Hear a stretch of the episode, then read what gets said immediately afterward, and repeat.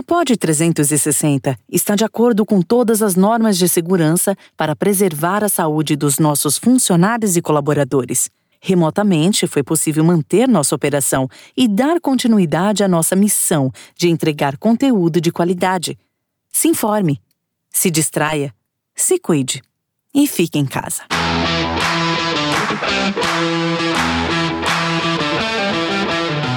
Ele é o único jogador a ter participado de quatro finais olímpicas consecutivas no vôlei.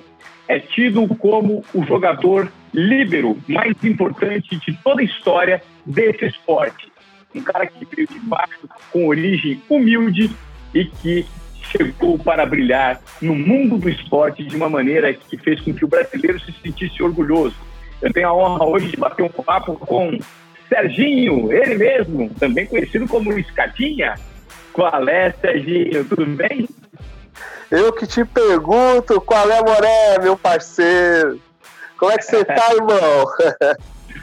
Pô, melhor agora conversando com uma figura ilustre como você. Eu te dizia agora, no início da gravação, que alguém que tem duas medalhas de ouro e duas medalhas de prata em quatro finais consecutivas olímpicas no vôlei, você consegue ser melhor ainda como pessoa, cara, por conta da sua origem e da sua essência, né? Ah, que isso. Eu, eu, eu fico feliz pela minha história dentro do voleibol, dentro do esporte mundial. Mas assim, eu não saio, você, você me conhece muito bem, eu jamais vou sair com, minhas, com as minhas medalhas penduradas no pescoço na rua. Muito pelo contrário, é, essas histórias só servem, essas medalhas só servem de história para contar. Acho que isso é importante para as pessoas motivarem, se motivarem, essas pessoas que têm problemas, algum tipo de problema, ainda mais enfrentando uma pandemia como essa, a gente sabe a loucura que tá. E isso aí nos enche de esperança para dias melhores, mas eu jamais vou andar com as minhas medalhas penduradas dizendo que eu fui tal pessoa, muito pelo contrário. A gente usa é, de alguma forma para atingir as pessoas para que elas possam realmente é, arrumar forças para conseguir uma vida melhor. Isso que importa. Isso que importa, Serginho. Ô, Serginho, você foi eleito como o MVP em 2009 na função de livro, o único profissional nessa posição eleito como jogador mais valioso em 2009 no mundo do vôlei, cara. Você, muitos dizem que elevou essa posição a outro estágio, ou seja, o vôlei antes de Serginho e pós-Serginho, uma posição de certa forma ingrata, se apoia muito, é você que são as bombas dos adversários. A que se deve esse nível do esporte que você conseguiu atingir, Serginho?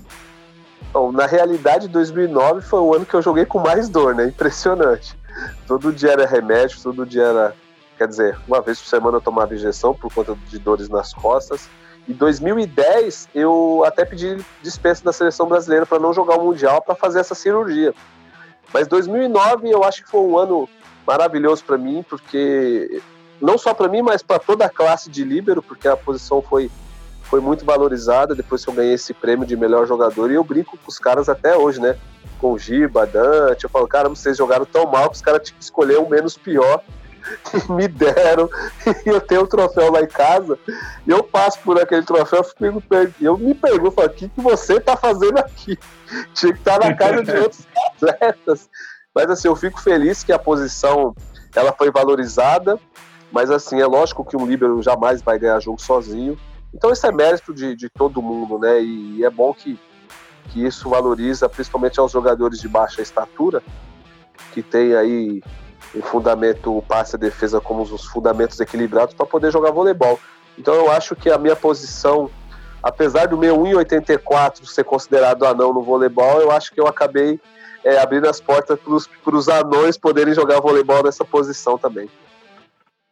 É sensacional o que você fez com o esporte, porque é, é, essa posição que é tida como a de grande sofrimento, você mostrou que por meio da entrega e determinação, você conseguia superar os grandes talentos, aqueles caras altos, fortes, que atacavam, os responsáveis por garantir o ponto.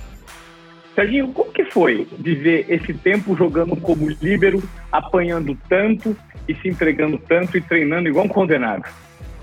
Cara, Ivan, é assim, é, tudo que a gente faz, a gente tem que ter uma causa na vida. Eu sempre tive uma causa. E a minha causa era, era poder dar uma, uma vida melhor para minha família, uma vida melhor para minha mãe.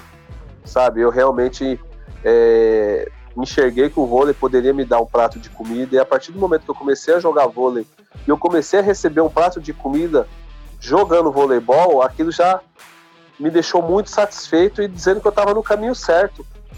Então eu acho que é, não só eu, mas acho que todas as pessoas que são bem-sucedidas naquilo que se faz, que você tem uma causa por trás daquilo, você não vai lá só para para é, é, é, jogar voleibol. Você tem uma causa. Quando você tem uma causa de vida, a gente consegue qualquer coisa. E eu sempre tive essa causa. Eu sempre tive essa causa na minha vida para poder jogar, para poder ajudar as pessoas. Eu acho que isso com que faz que você consiga né? Muitas pessoas, é, quantos talentos eu vi se perder durante anos e anos, talentos, mas esses talentos não tinham uma causa, não tinha uma causa. Então você acaba ficando pelo meio do caminho. Eu acho que muitos jogadores que são limitados e que têm uma causa, eles acabam chegando mais longe. E foi o meu caso. Eu era limitado na altura, eu quero dizer, a posição de líbero foi inventada de uma hora para outra. Se não inventasse essa posição de líbero, é, é, pode ter certeza que eu não iria jogar voleibol nunca na minha vida com esse tamanho que eu tenho, 1,84. Eu sou considerado anão, jamais eu iria jogar o voleibol em alto nível. Então a oportunidade. E a gente realmente vive de oportunidades. A gente tem que agarrar essas oportunidades. E a causa, meu irmão, eu sempre tive essa causa. Eu sabia que o voleibol podia mudar a minha vida, a vida da minha família, a vida das pessoas. Eu não digo financeiramente, não. Eu não digo financeiramente, não. Que é, é, o, o dinheiro ele é consequência entendeu? Você pode pegar papelão na rua. Se você for vender esse papelão, você vai ter um retorno financeiro. Não é o dinheiro, não, mas é a satisfação de você estar tá fazendo a coisa certa, do modo certo e engajado numa causa. E foi isso minha vida inteira. Que legal, Sérgio. É muito, muito bom ouvir isso é, de você. Antes de entrar nas suas origens, que é uma origem é, muito, mas muito inspiradora, eu queria falar sobre essa aposentadoria, irmão. Você é de 75, né? Tá com 44, 45 já? Pô, não faz. Pô, você ficar fazendo as contas aí, eu, eu já sou velho, vou ficando mais velho ainda. Rapaz, e eu, eu sempre assim, eu sempre me preparei muito. Isso, desde quando eu comecei a jogar voleibol, quando eu atingi a seleção brasileira, quando eu fui campeão olímpico, eu sempre botei na minha cabeça, ó, uma hora isso aqui vai parar. E eu sempre botei na minha cabeça, eu não quero sofrer quando eu parar. Eu não posso sofrer quando eu parar de jogar voleibol, porque o alto nível, o esporte de alto, nível é muito rápido, ele é muito passageiro. E eu acho que, que foi isso com que fez com que eu jogasse até os 44 anos em alto nível. Eu poderia jogar mais dois, três anos brincando, poderia, poderia. Mas assim, eu acho que deu. Deu, eu não preciso provar mais nada para ninguém como atleta, né? Eu não preciso provar mais nada para ninguém como atleta. Só que assim, eu acho que agora é hora de formar novos ídolos, torcer para as outras pessoas, é, é, fazer com que esse legado que eu deixei, que as pessoas cumpram esse legado. Né? Não, é, não é o legado de títulos, de vitórias, mas o, le, o legado do exemplo. Porque jogar voleibol é fácil, Ivan. Jogar futebol é fácil. Jogar basquete é fácil. Né? Hoje no Brasil, a, a gente precisa escolher melhor os seus ídolos, sabe? Eu, eu, eu, o Nauber falou um negócio que eu falei, cara, e é verdade. Porque hoje que se Hoje as pessoas elas querem fazer uma música ruim e essa música virar um hit que você vira ídolo. Não é, não é isso que eu não é. Pô, eu posso jogar futebol, a bola bater na minha canela, ela vai entrar no outro dia, eu sou destaque de qualquer telejornal de esporte. Não é isso que a gente quer. A gente quer ser ídolo fora da quadra, ídolo fora do campo, ídolo fora do palco, ídolo por trás de, uma, de, de grandes câmeras de TV a gente poder motivar realmente as pessoas, falar para essa pessoa que você, ó, oh, você está fazendo a coisa certa. Você chegar em casa, seus filhos falar, nossa pai, você é exemplo para mim, eu quero ser igual ao senhor, independente se você joga vôlei, se você é, é, advogado, se você é um pai de família, se você é um trabalhador. É isso que a gente quer. Esse é o legado que eu quero. Eu não quero que as pessoas lembrem de mim. Nossa, o cara tem quatro medalhas olímpicas. Não.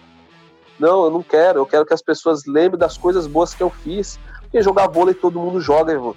Dar peixinho é a coisa mais fácil do mundo, dar um toque, uma manchete, é a coisa mais fácil do mundo.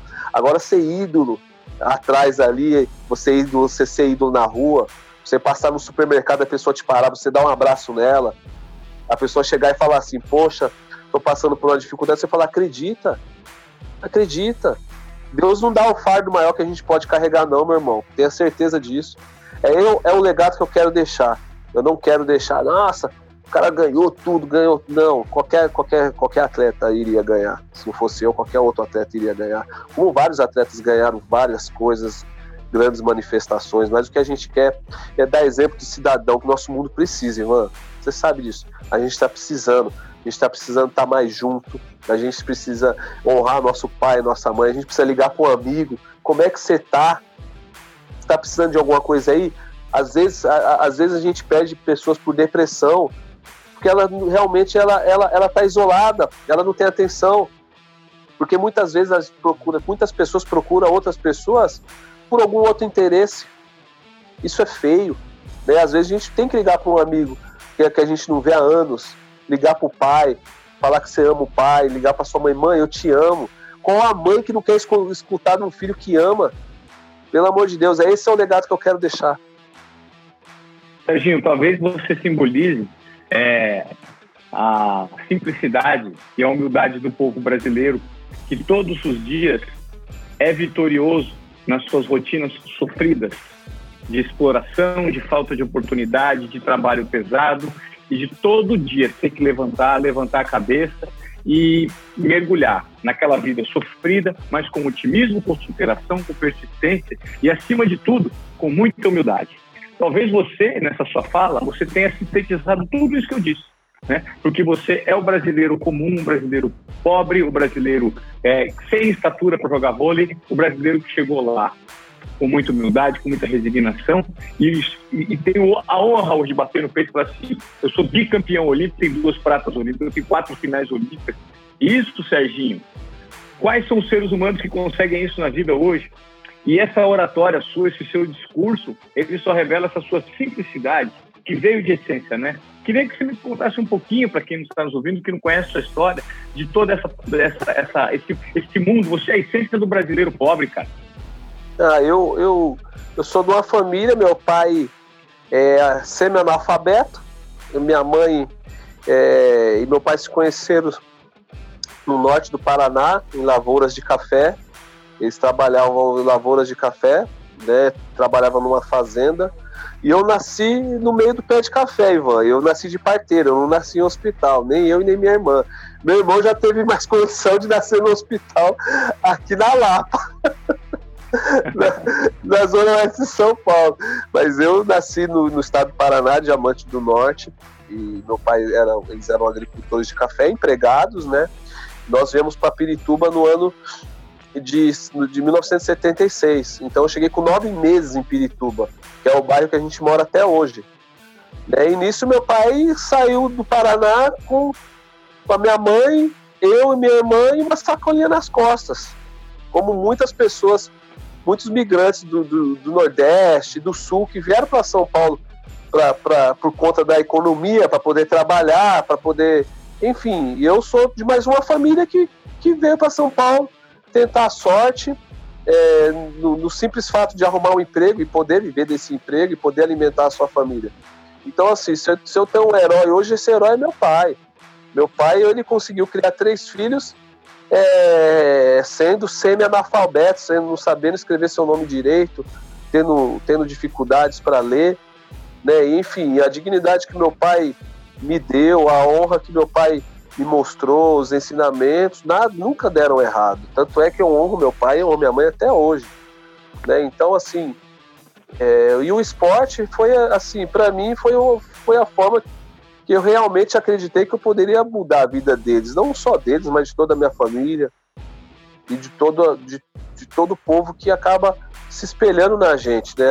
Vendo, vendo algum tipo de solução algum tipo de saída. Então eu, eu fico muito honrado de ter os pais que eu tenho e da forma que eles nos trataram. Eu nunca tive a bicicleta, eu nunca tive os melhores brinquedos, mas eu sempre ganhava uma bolinha e essa bola minha mãe achava que era de futebol e era uma bola de vôlei.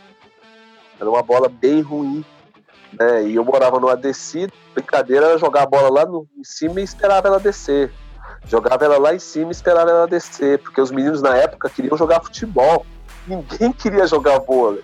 Ninguém queria jogar vôlei. E eu acreditei que aquela bola poderia mudar minha vida e deu no que deu. Você tem um livro que foi lançado em, em 2017, né, que conta a sua história, é, degrau por degrau, a história de Serginho, é, de Pirituba a Olimpo. É, quando você olha para trás hoje e vê tudo que você construiu, onde você chegou, né? Como você orgulhou o povo brasileiro, talvez você seja, na minha opinião, um dos maiores heróis que esse país já produziu por conta da sua origem. Se atleta tem dificuldade, atleta pobre, negro como você, tem ainda mais. Quando você olha para trás, você observa que você sofreu muito preconceito. Ivan, já me fizeram essa pergunta antes e eu sou um cara que eu sou muito forte psicologicamente. Sofri preconceito, mas eu fui maior que, que isso, cara. Eu fui maior. Eu fui maior. Eu passo por cima de qualquer tipo de preconceito que venha a ter na minha vida ou na vida da minha família. Pode me xingar de qualquer coisa. É, cara, eu sou muito maior, cara. Eu sou muito maior. O que eu vi, o, o que minha família sofreu trabalhando em lavoura de café não é qualquer preconceito que vá na muito pelo contrário, eu passo por cima. E outra, é daquilo, né? Me deu um limão que eu faço uma limonada. Eu não, cara, sério, jamais, jamais qualquer tipo de preconceito vai me afetar psicologicamente. Nunca, nunca, nunca. Senão eu não jogaria voleibol. A pressão é, a pressão é de 2 a 3 segundos cada hora, e cada ação é uma pressão. Você acha que qualquer tipo de preconceito ia me abalar? Eu poderia ser um favelado, poderia ser qualquer tipo, morar embaixo da ponte. Não ia, não, mas nunca, nunca. Não abala a mim, não abala a minha família. Eu acho que as pessoas que se sentem preconceituosas não devem se abalar, não. Tem que passar por cima, meu amigo. A gente é muito maior do que qualquer tipo de preconceito. É, você veio de uma origem que já te pressupõe isso aí, né? Você, já veio de um lugar que você teve que ser gigante para iniciar, ou seja, já teve tanto desafio até começar, até começar a dar certo, e as portas se abriram, você falou, cara, você é blindado, né, bicho? Eu sou, eu sou. Então não adianta, então não adianta qualquer tipo de preconceito que eu passo por cima, não tem jeito. Minha história vale mais do que qualquer coisa. Minha história vale mais do que qualquer coisa. O vôlei é um esporte muito, mas muito difícil, muito pesado, muito, muita força física e muito competitivo. Como você conseguiu prevalecer nesse esporte, cara? Com 1,84m? Eu vou te falar uma coisa. Sabe o que, o que me deu? Eu vou me dizer. É, é, sabe qual foi a diferença entre os outros? Porque eu fui criado na rua. Eu fui criado na rua. Eu não fiz escolinha de voleibol, que nem muitas crianças fazem escolinha de vôlei, faz escolinhas de futebol. Eu sou de uma geração que foi criada na rua, a geração que fazia seus próprios brinquedos, a geração que queria de presente de aniversário uma bola, não queria um videogame, a geração que queria rolemã para fazer carrinho de rolemã com madeira. Não era a geração que queria o celular de última geração, os melhores celulares. Eu sou da geração que realmente o chinelo quebrava, você andava com outro. Você andava só com chinelo. Eu sou da geração que o meu campo de futebol era as linhas no chão.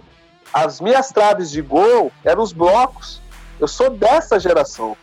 Eu acho que foi isso que fez com que eu me destacasse dos outros. Você poder ter essa malícia de vida. Hoje você poder atravessar a rua sozinho. Hoje a molecada de 9, 10, 11 anos, você tem que pegar na mão dela para atravessar a rua. Antigamente não, você atravessava a rua sozinho, você entendeu? É, eu sou dessa geração, eu sou de uma geração da qual realmente fazia seus próprios brinquedos. Qualquer peão de madeira me fazia feliz.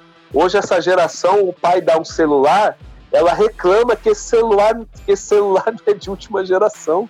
Você entendeu? Então eu, eu, eu brinco com os meus filhos, eu gostaria muito que eles tivessem a mesma educação a, mesma educação, não, me desculpe, a mesma infância que eu tive, que era de estar brincando na rua, de você ser livre, de você poder ir para a rua e não ser assaltado, de você poder ir na rua e jogar futebol, de você poder ir na rua e arrancar a tampa do dedão e voltar chorando para casa, e tua mãe falar: volta para jogar, para de chorar, sabe? Você ser forte, de, ser, de você se tornar um Pelé na rua, porque a coisa mais maravilhosa na rua era você fazer um gol e sair gritando que você era o Pelé, cara. Eu fazia gol, eu, eu gostava muito do Neto. Eu fazia gol, eu achava que eu era o Neto, cara. Eu batia a falta, eu achava que era o Marcelinho Carioca. Hoje a molecada não, não sabe o que é ser isso. A molecada não sabe. É isso que eu falo. Eu sou de uma geração que a gente era. A gente vivia na pele do ídolo. A gente saía correndo, gritando gol e falava: Eu sou o Marcelinho Carioca, eu sou o Neto, eu sou o Ronaldo, sabe? A gente precisa voltar a ter isso. A gente precisa voltar a ter isso. Viver como a gente vivia antigamente. Eu acho que falta muito para uma nova geração de agora, entendeu? É, nós somos frutos, porque eu sou contemporâneo eu sou de 76, Serginho. E tudo que você falou, eu tive uma infância no interior de São Paulo, presidente de crianças lá, uma cidade de 30 mil habitantes. Eu também tive a oportunidade de caçar passarinho, soltar papagaio. Eu ia, eu fazia os meus estilinhos, então eu ia atrás de pé de forquilha de leite, é, cortava a vareta, raspava a vareta para fazer minha pipa, fazia o meu cerol, ia, é, tava com fome, tinha bolacha para comer, ia comer pé de manga, ia comer manga, descobri um pé de goiaba, aí não esperava as goiabas amadurecer, ele podia, que ele não podia tomar leite depois, né? Que a mãe brigava, falava que a gente ia morrer.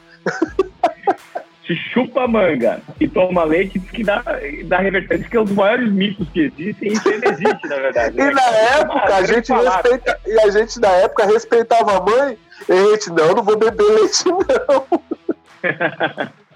Serginho, vamos agora. É, a gente fez essa pincelada nessa sua vida maravilhosa do ponto de vista pessoal, né? Você veio de uma essência muito simples, conquistou o mundo, tem um livro lançado. Eu queria agora falar do ponto de vista do esporte. Você, em 2004, é, ganhou a medalha de ouro em Atenas, com um time maravilhoso. E depois vieram é, duas pratas seguidas, né? Em Pequim e em Londres, 2008. E aquela sensação toda represada para a Olimpíada do Rio de Janeiro, é, em que o time poderia ter ficado numa fase bem anterior, se não ganha uma partida, se não me engano, da Holanda? França. Da França, desculpa, a Holanda foi a final. Ganha a partida da França, o time poderia, entre aspas, fazer um vexame em casa. E já vinha de duas pratas, que no entendimento do vôlei é uma grande vitória, mas para alguns pode, pô, perdeu a final, perdeu a final. E aí surgiu a medalha de ouro em 2016. Em toda essa sua trajetória irretocável no esporte, é, eu queria que você me falasse é, o que foi o diferencial para esses times prevalecerem? Treinador, união da equipe, o que, que você define como diferencial? Olha, eu vou te falar que eu peguei, posso dizer que eu peguei três gerações? Vai, peguei três gerações. Peguei o final da geração olímpica em 92, ali Giovanni, é, Maurício, é, é, Marcelo Negrão, aí depois veio a outra geração, que foi a, a minha geração, né, que era eu, Gustavo, Dalbert, Rodrigão, aí depois eu peguei a geração que era Bruninho, Lucarelli, Lucão. E assim, eu acho que a gente criou um legado dentro da seleção brasileira. Nós criamos um respeito muito grande, porque a geração de 2004, ela passou o carro em todo mundo. Nós ganhamos a Olimpíada com o pé nas costas, porque foi assim um atropelo geral. Né? E depois a gente fez um outro ciclo para Pequim, nós estávamos muito, muito bem também, e jogamos muito bem a final, mas a, a, os Estados Unidos foi melhor, foi um baita jogo. E a de Londres a gente acabou é, tomando a virada da Rússia, com o match point ali na mão para ter a medalha de ouro. E o Rio de Janeiro realmente teve uma pressão muito grande, porque é, o time não vinha ganhando nada, né? Eu tinha, eu tinha saído da seleção brasileira em 2012, depois eu retornei em 2015, né? Para tentar, para fui chamado, o Bernardo pediu para eu voltar, eu não queria seleção mais, eu não queria mais seleção brasileira. Mas o diferencial é que nós dentro da seleção brasileira nós criamos um respeito entre os jogadores. Eu acho que a entrega e a causa ela sempre existiu. Aquilo que eu te falei é a causa e a gente tinha essa causa. E eu lembro que eu pensava muito, eu falava, nossa, a gente perdeu 2008, perdemos 2012, estamos a um jogo de ficar em nono. Se a gente perdesse o jogo contra a França, nós ficaríamos em nono. Mas acho que assim, tudo conspirou também para ser daquela forma. Mas nós nos preparamos também, viu, Ivan? Nós nos preparamos para jogar aquela, aquela entre as, as oitavas de final contra a França, que não existe, não existe Olimpíada é quartas de final, mas só que era um jogo mata-mata e ou a gente ganhava ou termina, terminaríamos em nono, que seria um vexame total. Jogando no Brasil, Maracanãzinho com 15 mil pessoas, pensa, a pressão em cima da gente. Mas correu tudo bem e eu fico pensando assim também, pô, eu preciso ser tetracampeão olímpico, é muito peso para minhas costas. Então Deus falou, vou te dar duas e vou tirar duas. Então, eu acho que para mim foi até melhor, porque o peso ia ser gigantesco. Eu acho que as histórias seriam outras. Talvez, é, talvez o nosso voleibol não seria tão valorizado, porque, pô, todo ano ganha, toda Olimpíada ganha, toda Olimpíada ganha, e brasileiro é mal acostumado com o título, né? Você sabe que brasileiro gosta, te cola na rua pra vocês terem que ganhar. Então acho que Deus fez do jeito que tinha que ser feito. Porque senão você trata campeão olímpico, rapaz, ia ser complicado. Esse peso ia estar gigantesco nas minhas costas. Serginho, você teve o privilégio de conviver, né? E eles também tiveram o privilégio de conviver com você, é, com dois dos maiores treinadores de todos os esportes. Eu, eu classifico o Zé Roberto Guimarães e o Bernardinho como dois gênios, né? No comando de equipes profissionais. Qual é a diferenciação e as características que você faz entre os dois? O que, que um tem que, que o outro não tem? Como que você faz o mapeamento desses dois? É, na realidade, eu nunca trabalhei com o Zé. Conheço o Zé, mas eu nunca trabalhei com o Zé. É uma pena eu ter encerrado minha carreira e nunca ter, ter poder tido trabalhar com nem, o Zé. Nem nos clubes? Nem nos clubes? Não, nem nos clubes. Eu não tive esse prazer de trabalhar com o Zé, porque para mim seria uma honra muito grande. É um treinador que nem à toa que é tricampeão olímpico, né? E eu trabalhei muitos anos com o Bernardo, durante quase 15 anos da minha carreira aí, eu trabalhei com o Bernardo. Eu vejo os dois, assim, são dois grandes líderes, né? O Zé Roberto, todo mundo fala, ah, o Zé Roberto é mais ponderado, é, é mais tranquilo em quadra. É nada, eu vejo o Zé Roberto dando cada briga, dando cada berro com as meninas aí, né? Mas assim, é um grande técnico também. E o Bernardo é aquele jeito explosivo dele, né? Ele demonstra muito a emoção no momento do jogo ali. Né? São dois grandes jogadores, dois grandes técnicos, dois grandes técnicos, não é à toa que estão à frente aí do voleibol, né? Dificilmente outros técnicos vão conseguir igualar tal feito que os, os, os feitos que os, os, dois tiveram durante anos de voleibol. Os dois sabem muito, né? Então, é, é assim, eu acho que cada um tem sua forma de trabalhar, cada um, cada um tem seu jeito de vencer, né? Então, hoje a gente, eu, eu falo, esses dois grandes técnicos, em qualquer lugar que eles passam, qualquer supermercado, as pessoas têm que parar e bater palma para os dois, porque um é tricampeão olímpico, outro é bicampeão olímpico, mas com cinco medalhas né, no total. Então a gente tem que reverenciar esses caras, porque esses caras são, são patrimônio do esporte brasileiro, né? Então a gente tem que aprender o máximo com eles, entendeu? Nós temos que valorizar esses heróis. Eles você é um deles, você é outro maior representante, você estava lá, fazendo um negócio em quadra, tomando paulada, bicho, e levantando a cabeça, fazendo a diferença. Quem foi? Não, só para continuar no assunto do Bernardinho, eu queria entender o que, que o Bernardinho é, sempre te disse que você assimilou e isso te ajudou a desempenhar ainda mais dentro de quadra. Como é que é a sua relação com o Bernardo? A minha relação com o Bernardo sempre foi muito boa. Apesar de ter, ter tido vários ranca-rabo com ele em treinos e jogos, mas a relação de muito respeito. E assim, desde quando eu cheguei na seleção brasileira, ele sempre falava que eu tinha que não tinha que adivinhar nada. Eu tinha que esperar o lance acontecer para eu poder ir na bola, porque ele falava: "Meu, você é muito rápido, para de querer adivinhar". Porque aí depois de muito tempo que eu fui ver que a, a distância entre a menor distância entre dois pontos era uma reta, né? Então antes a bola ia para um lado, eu fazia uma curva, fazia um percurso para poder chegar na bola, de tão rápido que eu era. Aí chegou um momento que eu coloquei na minha cabeça, eu comecei a entender que eu tinha que esperar o lance acontecer para eu poder reagir, porque eu sempre tive uma reação muito rápida. Então às vezes o meu contrapé ele me atrapalhava. Eu conseguia chegar na bola, mas eu poderia chegar melhor. E ele falava assim, ó, calma, calma, calma, que se eu pegar a bola daqui, jogar daqui 10 metros, você vai correr, você não vai deixar ela cair no chão, porque você é rápido. Só que durante os treinos eu tentava adivinhar. Eu tentava adivinhar. E nesse, e nesses, pô, na, ali, frações de, de milésimos, aí eu tomava o contrapé e eu perdia tempo, né? Perdia tempo para pegar, perdia espaço. E ele e o Tabachi, Ricardo Tabachi, que foi auxiliar técnico também da seleção brasileira, que é até hoje, ele, eles conseguiram é, é, me deixar mais calmo nesse sentido, porque eu sempre fui muito rápido, né? Por isso que acho que o meu, o meu 1,84 jogando com cara de 2, 2 e 10, né? Então por isso que eu me sobressaí bastante por, ter, por eu ter sido muito rápido jogando voleibol. Você sempre foi um dos líderes dessa, de todas as seleções que você passou, pela sua história, é, pela sua simplicidade em liderar e principalmente pelo seu exemplo, dentro e fora de quadra. O que, que, existe dentro de um time de vôlei que às vezes o público não sabe? O ambiente às vezes pesa, Serginho. Tem briga? O bicho pega? Ou é só felicidade?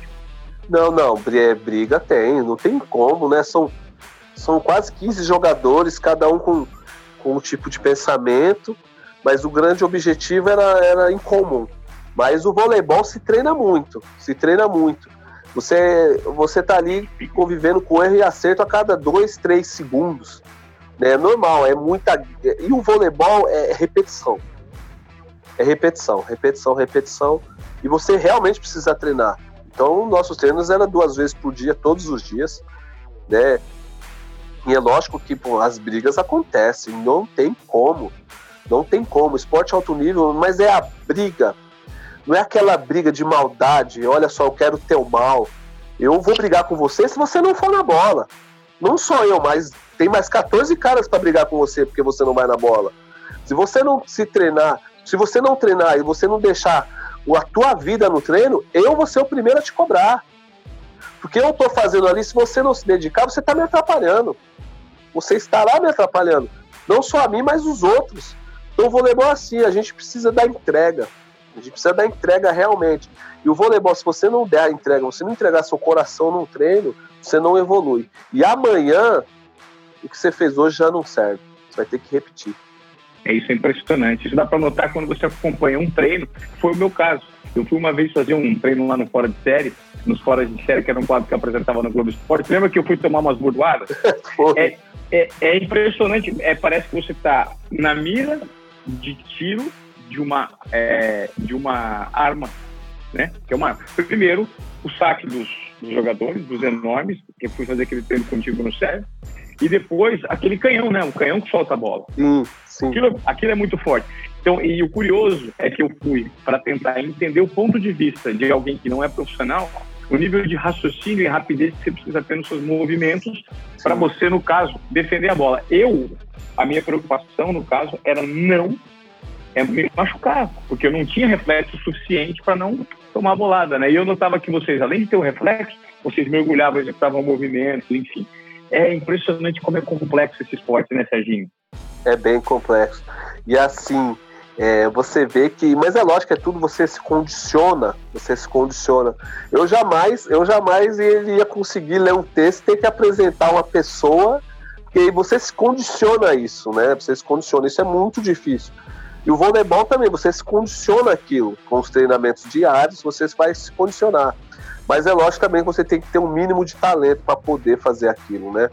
A partir do momento que você tem aptidão para coisa, o mínimo de aptidão você vai conseguir fazer essa evolução, né? Então a pessoa, se ela sabe jogar um pouquinho de voleibol e ela ter o mínimo, ela vai conseguir evoluir. Mas eu acho que isso é em qualquer coisa, em qualquer área. Se a gente tiver aptidão, tiver o um mínimo para que possa evoluir, já é um, já é um grande passo, né?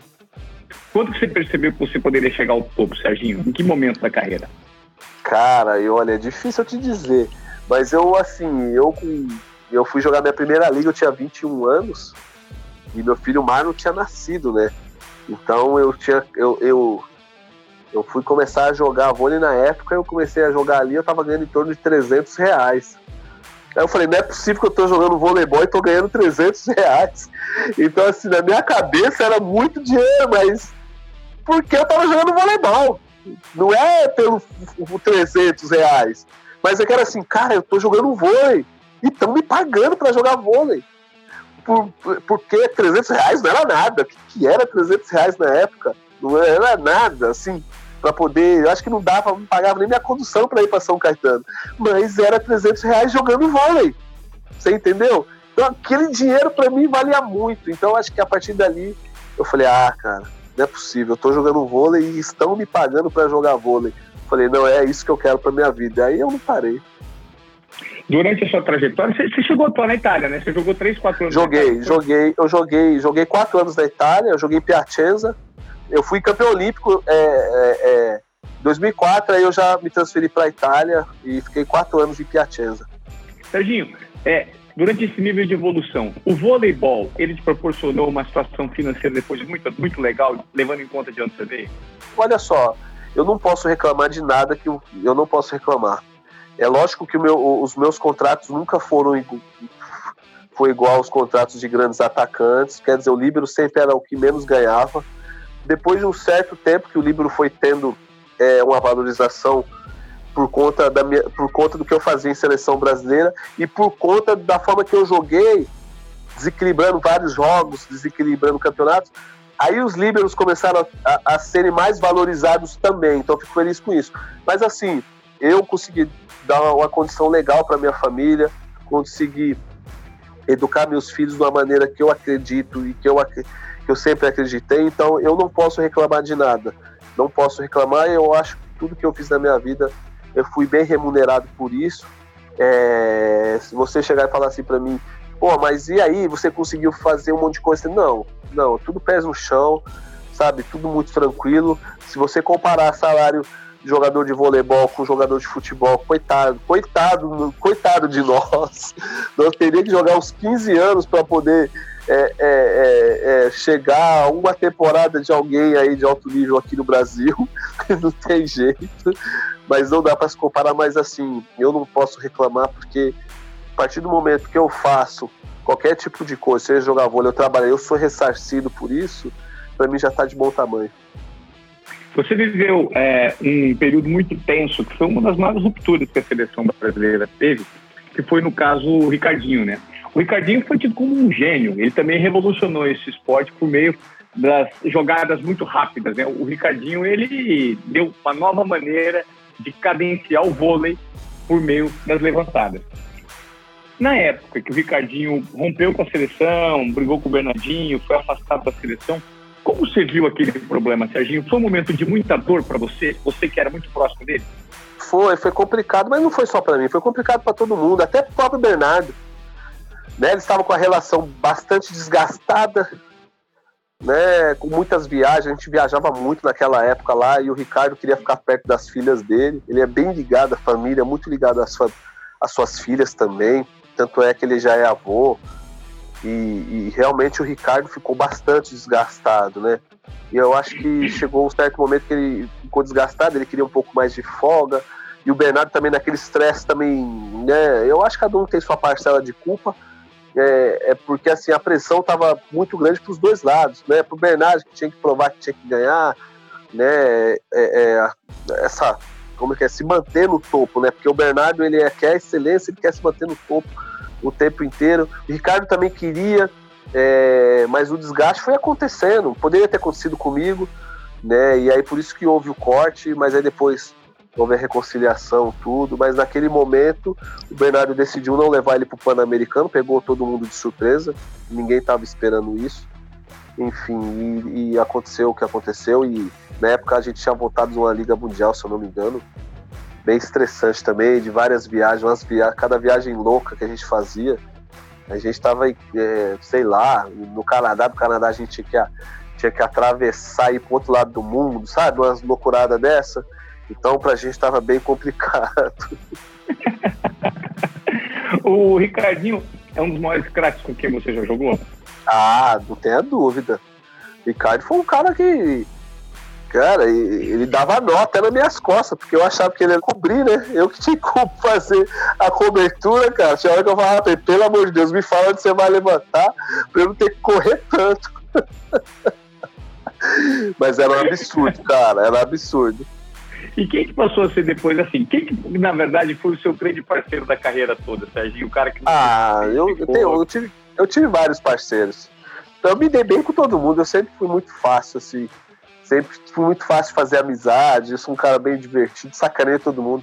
Mas o Gilberto, o Giba foi um cara que, que assim, vai ter minha. Quer dizer, todos vão ter minha amizade, é lógico, mas o Gilberto foi um cara assim que a gente se deu muito bem dentro da quadra, fora da quadra, irmãozão meu. Para mim, o maior jogador de voleibol que o mundo já viu, dificilmente vai aparecer outro, igual o Giba, o que o Giba fez na quadra, a forma de jogar a forma de entrega, de se entregar realmente jogando voleibol, sendo anão com 1,93, atacando por cima dos caras. e eu vi aquilo tudo de perto. Então, uma das grandes satisfações de ter tido jogar, ter jogado voleibol foi poder ver de pertinho ali o rapaz saltando e dando porrada nos caras. Foi um absurdo. E como, como virava o jogo, né, cara? Como virava o jogo, né? Impressionante. Cara, que nível de confiança tinha o Giba, né, Serginho? Não, e outra, não era quando tava 10 a 0 não, era quando tava 24 a 24, e aí que ele aparecia. Exatamente. Aí que ele aparecia, porque eu falo, tem jogador que joga até o nível 1, até o décimo ponto. Tem jogador que joga até o nível 2, que é até o vigésimo ponto. E aí a, a grande minoria joga no final do set, porque o resto se esconde. É, isso é impressionante. É, você acredita que o, o, vôlei brasileiro é o maior time de todos os tempos desse esporte? Por, por história, assim como a seleção brasileira marcou o futebol é, na era Pelé, né, depois do campeonato mundial, nós somos considerados os maiores do mundo. O Brasil é a maior escola de vôlei que o mundo já viu? Ah, eu acho que é. Eu acho que depois, depois da entrada do Bernardo da seleção feminina, acho que essa, eu acho que é. Não vai ter outro time aí que vai que vai conseguir fazer o que, que nós fizemos, não. Eu, bom, eu acredito, né? A gente torce para que alguém possa quebrar esse recorde aí, porque assim a responsabilidade já não é mais nossa, entendeu? Passa para os caras, mas acho que a gente fez, acho que a gente fez grandes coisas, sim. Serginho, aposentadoria, vida agora é, no pós-carreira, como é que você se planejou e o que, que vem por aí? Você é um cara que encerrou carreira, você encerrou carreira em Ribeirão Preto? Isso, joguei minha última temporada em Ribeirão Preto, uma satisfação gigantesca poder é, conhecer a cidade de perto, fiz grandes amigos, um projeto lindo e maravilhoso, ginásio sempre lotado. E agora minha aposentadoria foi aquilo que eu, que eu sempre queria na vida, que era parar de jogar voleibol, as pessoas não deixavam eu parar, mas agora não vai ter mais jeito, agora eu não piso em quadra de vôlei tão cedo.